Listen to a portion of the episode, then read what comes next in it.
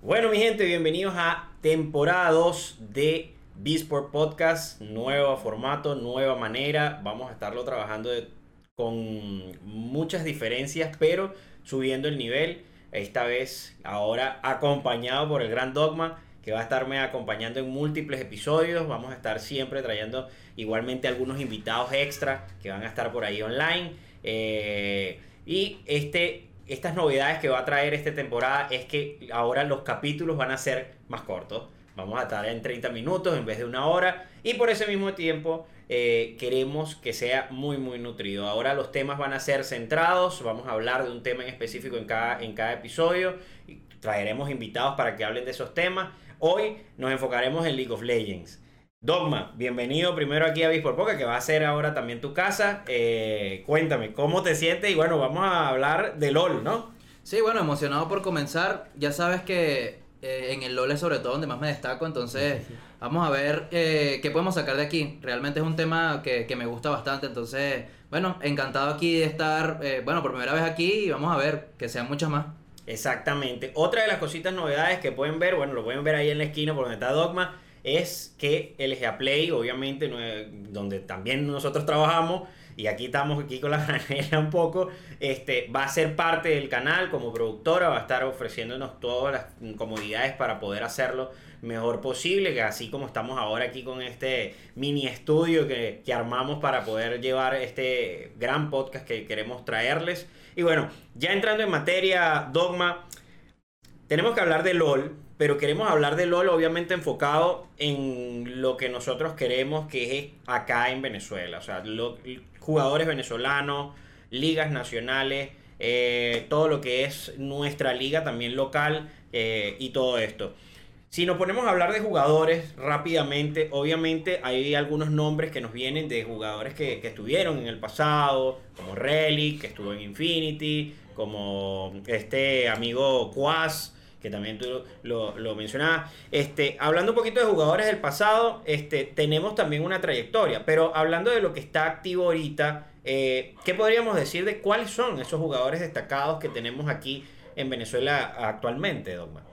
Bueno, dentro, bueno, esto no sería ya dentro del país, aquí estaríamos hablando incluso jugadores que están afuera, por ejemplo Foxy, que sí llegó a jugar en Spiritual Rift Series, estuvo en Pro 42, Ujú. de hecho está en Pro 42 ahorita, pero en, en, la, en el EVP Colombia, el, el Claro, Golden, claro. Golden League. La Golden League. Este, creo que en cuanto a internacionales lo que tenemos a mayor nivel ahorita. Sí, porque los que mencionabas bueno, antes ya llegó a ser un, en algún punto top 1 de, de- de su rol pues en el servidor. Entonces, se podría decir que, que, eh, por algo llegó en ese momento a eso. O sea, Sí, además ha estado en otras escuadras, en otros equipos. Ha estado en Swan, pero en la de México. Swan es una escuadra, eh, es una organización colombiana, pero creo que él estaba en una de México específicamente. Ha estado en varios equipos de México, de hecho, estuvo en The Kings. Y estuvo en, justo antes de estar en Pro 42, en Extin, también allá en Mm. México. Entonces, ha estado en organizaciones grandes, de hecho. el jugador. claro. Sí, sí. No, no. eh, de verdad que bueno, es una, es una de esas joyas que sabemos que son de acá, de, nuestra tierra. Claro, obviamente ya él no está en el país y, y, bueno, busca obviamente las oportunidades que se le están ofreciendo en esos lugares. Entonces, mm, de verdad que para ser uno de los ADC, creemos que es uno de los ADC más destacados en lo que es eh, como jugador de aquí venezolano. Igualmente en cada rama tenemos otros jugadores que también son bastante destacados. Por ejemplo, aquí, que está aquí nacionalmente, se podría decir Buda DC, es uno de los que de ese mismo rol eh, se destaca bastante, ¿no, Dogma?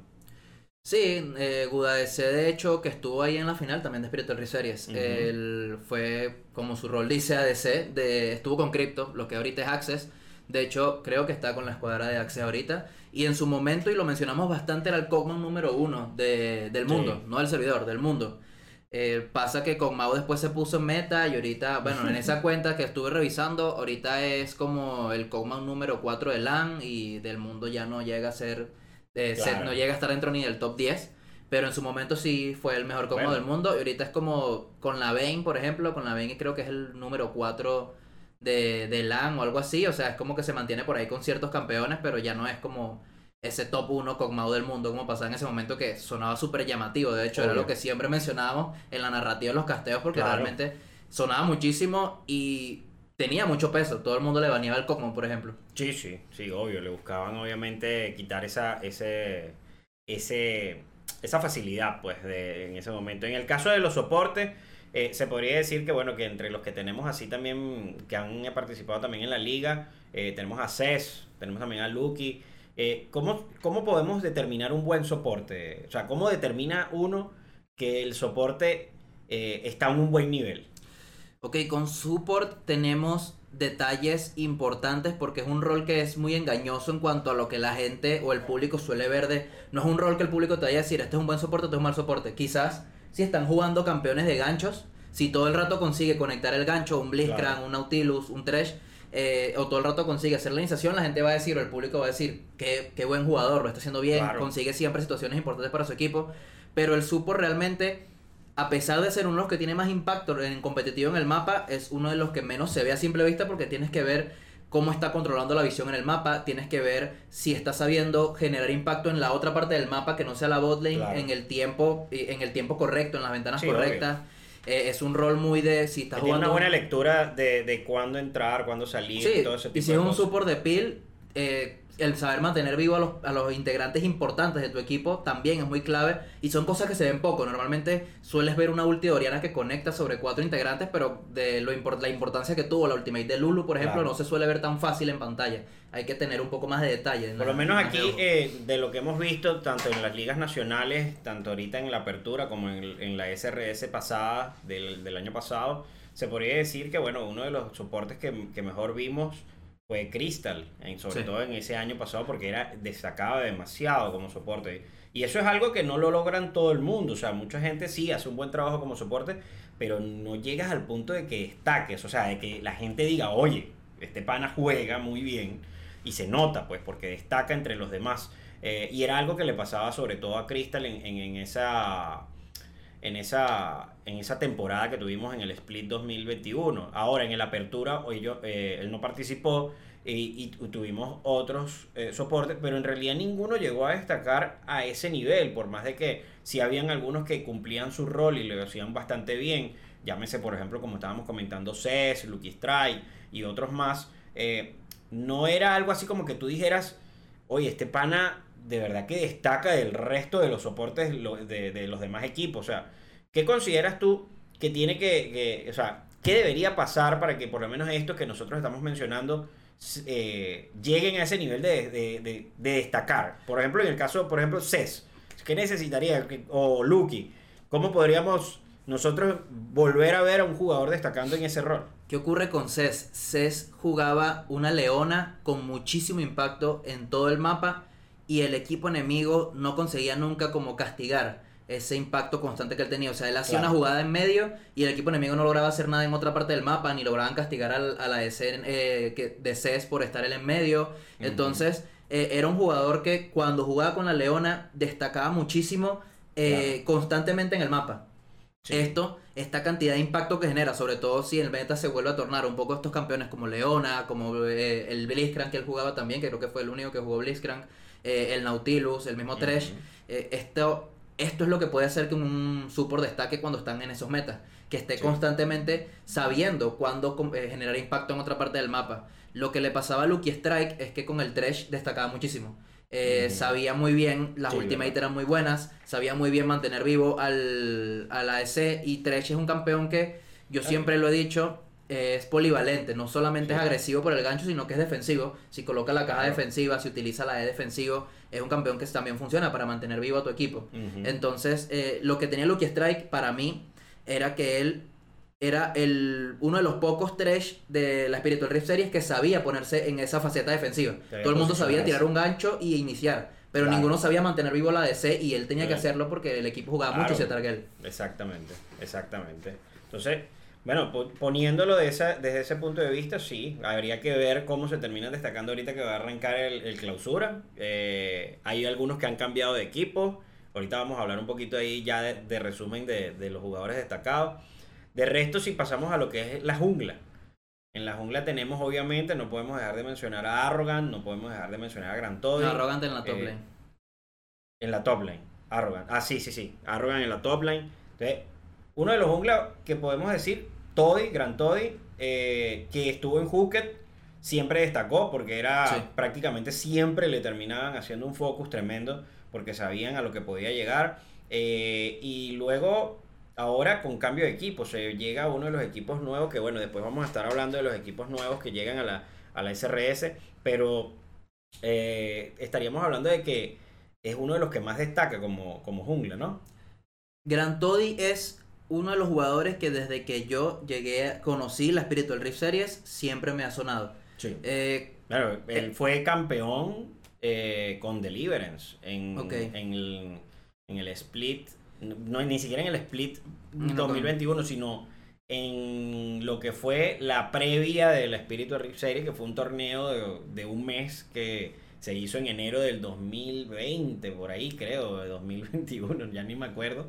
Eh, y de ahí sí, él siempre destacó. Luego pasó a Hooked. En Hooked destacó bastante también porque era, era uno de los referentes. Y, y- y de verdad que sí, yo, yo tengo muchísimo tiempo escuchándolo. Eh, por cierto, hace poco nos encontramos en persona en Caracas, en, en un evento que, que- que participamos eh, con el GA Play. Y de verdad que estuvo súper genial. Y, y, y más bien, él fue el que me dio la primicia en ese momento y me dijo, no, no, ya no voy a estar aquí, voy a estar en, en otro equipo. Y, y- es algo más que interesante. Eh, sobre todo porque ahora está viendo estos cambios de equipos. eh, me llama mucho la atención porque los jugadores destacados están ahora sí buscando como que, bueno, no voy a jugar por, por jugar, sino que voy a jugar porque quiero un equipo para ganar.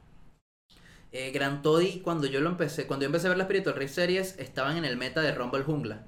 Y recuerdo que él constantemente, lo recuerdo con dos campeones, con el Rumble, muy muy bien, y con el Bolívar. Son dos campeones que me suenan siempre cada vez que suena Gran Toddy. Últimamente, ya no, obviamente el Rumble no tanto, ha transicionado a otras cosas el meta, pero el Bolívar sigue apareciendo también en sus manos y sigue siendo uno de sus campeones que, que destacan en él realmente. Entonces, este, él como jungla para mí siempre ha destacado desde que yo empecé a ver Spiritual Rift Series sobre todo. Exactamente. Eh, luego en la mid, la mid lane, eh, ya hemos hablado, bueno, no hemos hablado de la top. Del top no hemos hablado, donde tenemos obviamente a Chaduzón, que bueno, Eh, MVP de, de la apertura, por cierto. a MVP de la apertura, donde prácticamente eh, la gente salió enamorado de las greñas de, de él y todo eso, o sea, un crack. Eh, obviamente tenemos también, como tú estabas mencionando, a Arrogant, eh, que está también ahí destacándose. Eh, pero qué a decir de Shaozong, o sea, de verdad que hizo un trabajo estupendo, ma- hay que ver cómo se logra mantener a- a- para el clausura. Eh, ¿Cómo ves la top lane en este, en este caso, hablando de estos jugadores que bueno, que se podría decir que son los jugadores que están destacando en venezolanos en estas líneas? Sí, creo que una de las líneas que más destaca, o sea, por lo menos que da más show, es en, en la top lane aquí en Venezuela. Pero sobre todo por ese tipo de perfiles. Eh, el perfil de arrogante es un perfil que está constantemente buscando el espectáculo, está buscando constantemente la pelea, eh, el diveo, piquea a Bolívar y se mete bajo la torre. Tenemos una jugada, de hecho, en la apertura donde él aparece corriendo y escapando después de meterse bajo torre y escapando por el otro lado con la ultimate, que si no la tira en ese momento lo llegan a matar y es milimétrica. Y este es un jugador que está constantemente en eso, le gusta muchísimo. Creo que peca, eso lo hace llevar, lo lleva un poco a pecar de inconsistente porque a veces puede salirle mal. el- Claro. Sobre todo cuando jugaba el Jace, que se metía bajo torre, que lo terminaban matando y todo esto. Sí, sí, sí. Pero cuando le va bien, pues es un jugador que da muchísimo espectáculo.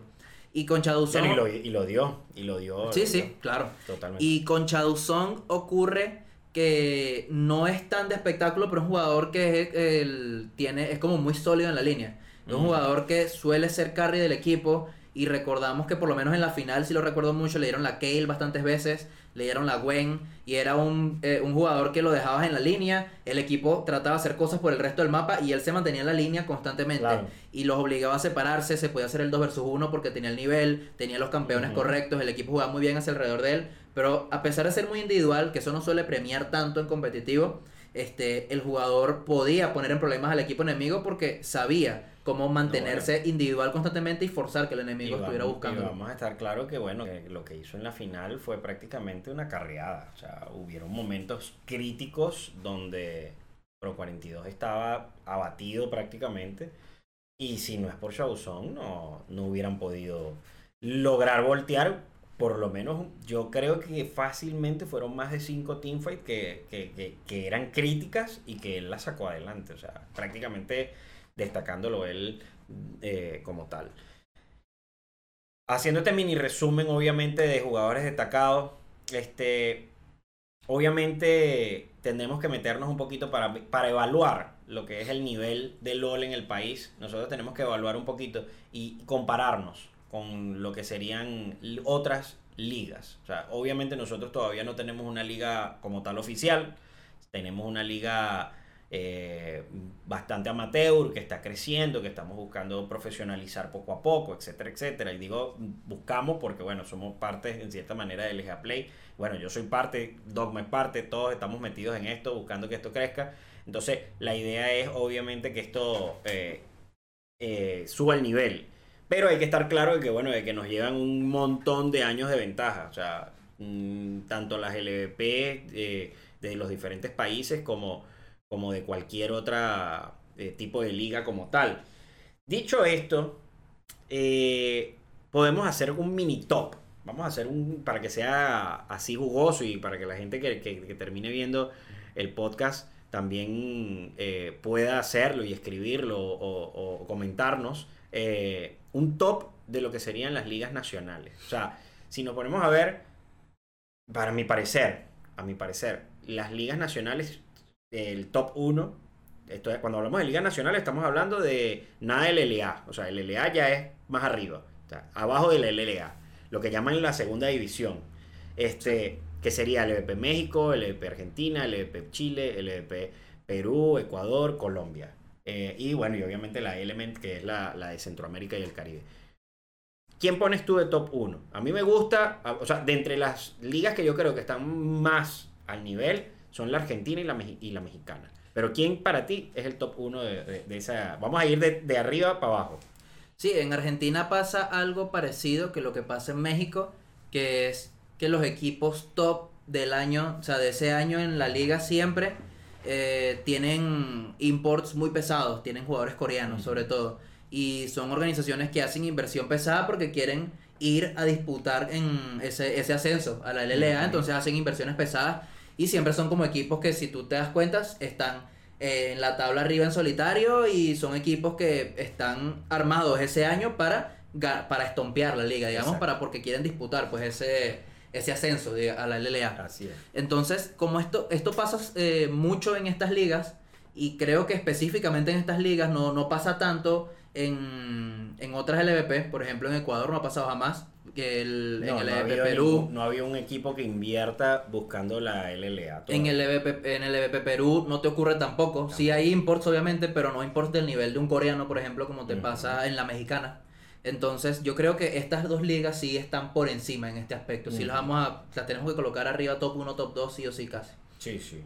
Este. Ajá, pero no te quisiste quemar. ¿Cuál crees tú de las dos que, que, que es, está un poco por arriba que la otra? Yo diría que México, pero más que nada porque es de LAN y creo que en LAN hay más nivel que en LAS. Bueno, yo, yo creo que eh, también la mexicana, eh, no solo por el nivel de los jugadores, sino a nivel estructural como liga, eh, siento que si tú haces como que un promedio de todos los equipos que participan en esa liga con el promedio de todos los equipos que participan, por ejemplo, en la liga argentina, creo que estaría por arriba el, ese promedio de nivel en la mexicana. Por cantidad, porque en realidad es enorme la cantidad de jugadores que hay en, en, México y, y, a comparación de cualquier otra liga. Entonces yo creo que ese top 1 lo tiene México, creo que top 2 podría poner Argentina. Luego de ahí para abajo es complicado.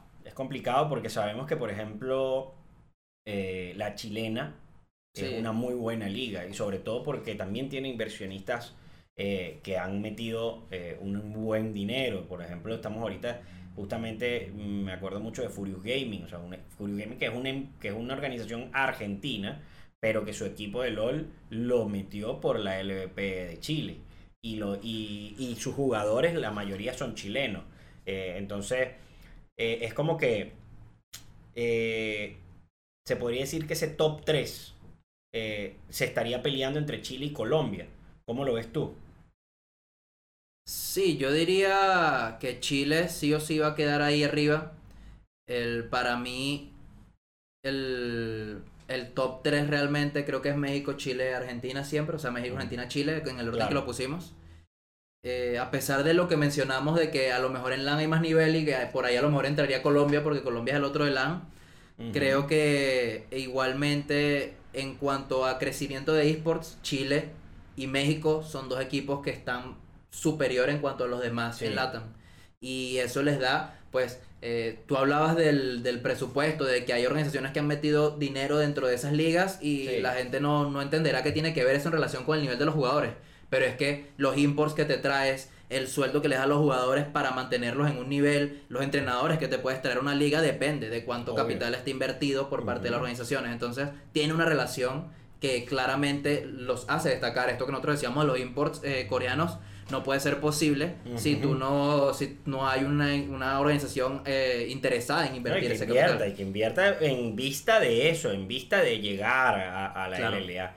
Eh, y ahí es donde tienen que buscar y ir apuntando cada uno. Habrá algún, de, en algún momento llegará capaz un inversionista en alguna de estas ligas pequeñas porque sabe que mira, aquí esta es la forma, aquí 100% seguro que entro a, a, a, como dice, a los regionales y de los regionales eh, eh, es como dice, eso es otro torneo aparte y de ahí, y de ahí para la LLA. Entonces, habría que ver con qué termina pasando más adelante. Entonces quedaríamos top 3 eh, Chile, top 4 eh, Colombia. De Colombia también habría que mencionar de que siempre gana el mismo, siempre gana CEU.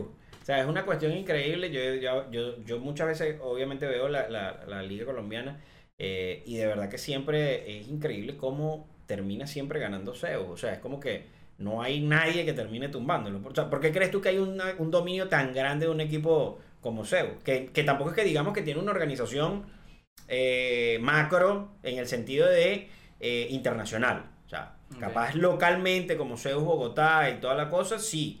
Pero no es una organización internacional tipo, no sé, un Infinity o, o- o un Furious, como en el dado caso. Pero, ¿cómo lo ves tú? Ahí siempre suele haber dominio hasta que se iguala un poquito el, las organizaciones en cuanto al, al capital que quieren meter cuando entra. Por ejemplo, lo que pasó en el EDP Ecuador. El EDP Ecuador debe estar desde el año pasado, si no me equivoco. Y en el EDP Ecuador empezando, la cuestión era ganarle a Descuidado. Descuidados tenía a Niskio en el medio y tenía, y tenía un equipo, era como que una organización que venía muy muy sólida desde atrás y de por sí ya tenía como el, el equipo preparado, con además como los jugadores más top, entonces se complica la cosa para tú conseguir otros jugadores eh, de, de Ecuador Y te va a pasar que ellos están cómodos ahí porque ninguna organización les va a ofrecer un, un Claro. mejor trato que el que tienen ahí, por ejemplo. De hecho, eh, jugaban en lo que ellos llamaban el búnker y era como la, lo la más llamativa en cuanto a todas las organizaciones, en cuanto a Gaming House, en cuanto a Claro. todo este tema. Entonces, pasa esto, el tema era ganarle a Descuidado, Descuidado sigue siendo a día de hoy sólido, sigue siendo una de las organizaciones grandes, pero por lo menos este, otras organizaciones se han podido agarrar a los jugadores ya después de que han llegado otras, otras organizaciones que tienen pues eh, el capital para ofrecerle un mejor Claro. trato a los jugadores, se va sentando un poco mejor, va llamando la atención de, de inversionistas que puedan eso, inyectar Claro. este capital para que y- vengan estos Y players. así es prácticamente en, ca- en cada una de las ligas. Y que la región vaya creciendo también. Sí, la región, final- mientras más pequeña es, pues. Exacto. En lo que llegue alguien, eh, como todo, como toda liga competitiva que en la cual se trabaja con contratos a los jugadores, eh, si llega alguien con una muy buena inversión, pues va a tener a los mejores jugadores, así de simple. Sí, igual, O sea, igual me parece que este año como que lo regularon, como que pusieron un límite de cuánto le pueden pagar a los jugadores y por eso es que Bueno, un- se, un se tope igualó un poco salarial. más el nivel. Un tope salarial es lo más ideal, sobre todo en ligas de segunda división, por decirlo así. Eh, y tiene lógica, pues, porque así haces que, que, cada- que los jugadores en realidad no se acumulen todos en un solo En el que tiene en un más solo el que tiene mayor capital. Exactamente, sino que puedes esparcirlos a, a diferentes equipos.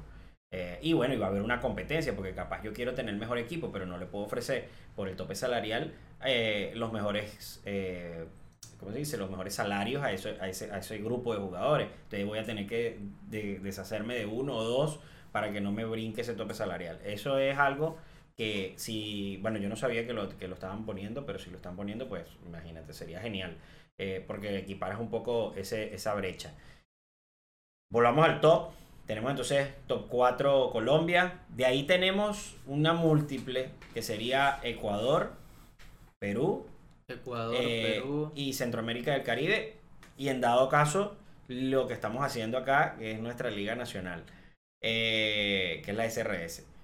Si nosotros nos ponemos a ver, en realidad ahorita aquí es como un misterio. O sea, para mí, para mí es, es bastante un misterio poder comparar, sobre todo eh, Ecuador y Perú, con, o, o capaz Centroamérica del Caribe, que capaz Centroamérica del Caribe tiene un, tiene un buen equipo. Ellos tienen rato jugando. O sea, hay, hay un montón de equipos que tienen su, muchísimo, muchísimo tiempo eh, rodando por todos lados. Entonces, sería cosa de ver cómo podrían ellos eh, manejar ese tipo de cosas. O sea, cómo, cómo sería ese nivel.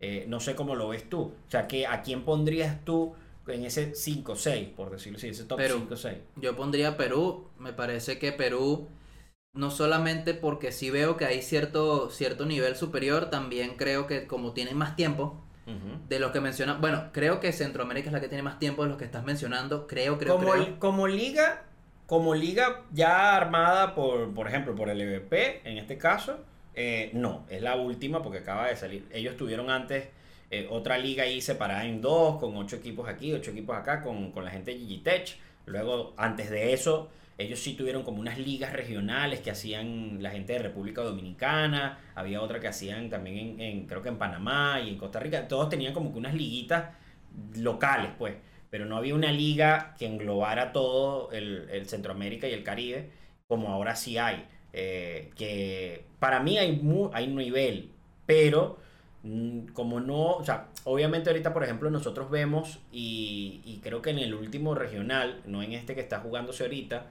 eh, eh, porque bueno, no, no hemos revisado ahorita cómo va el regional, por si acaso, pero en el último regional sí me acuerdo que los que venían del Centroamérica y del Caribe le terminaron ganando, eh, si mal no recuerdo, al Ecuador. Y le ganaron eh, y, tu- y tuvieron muchas más oportunidades de, de pelear. Claro, obviamente en ese momento estaba subiendo, creo que era Ace. No, no, no era Ace, era Globant. Ok. Y Globan pf, se los paseó a todos al final. Eh, pero en realidad fue hicieron un buen trabajo porque le ganaron a otras ligas, no, no, no se fueron en cero.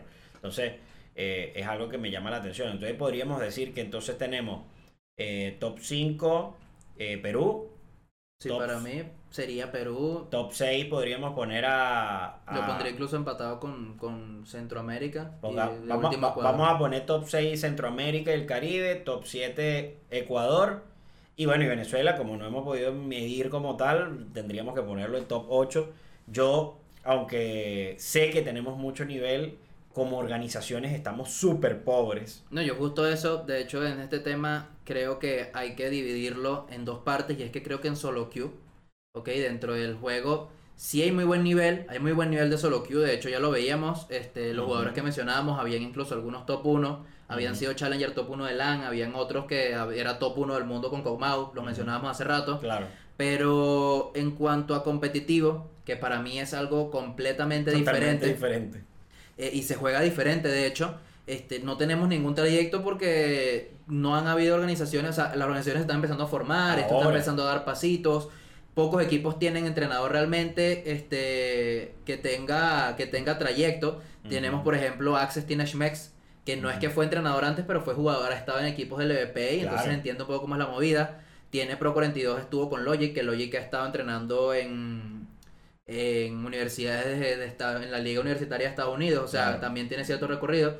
Están empezando a llegar. Claro, claro. Por ahí vi que Outer Savage también está apostando por un entrenador que tiene cierto recorrido.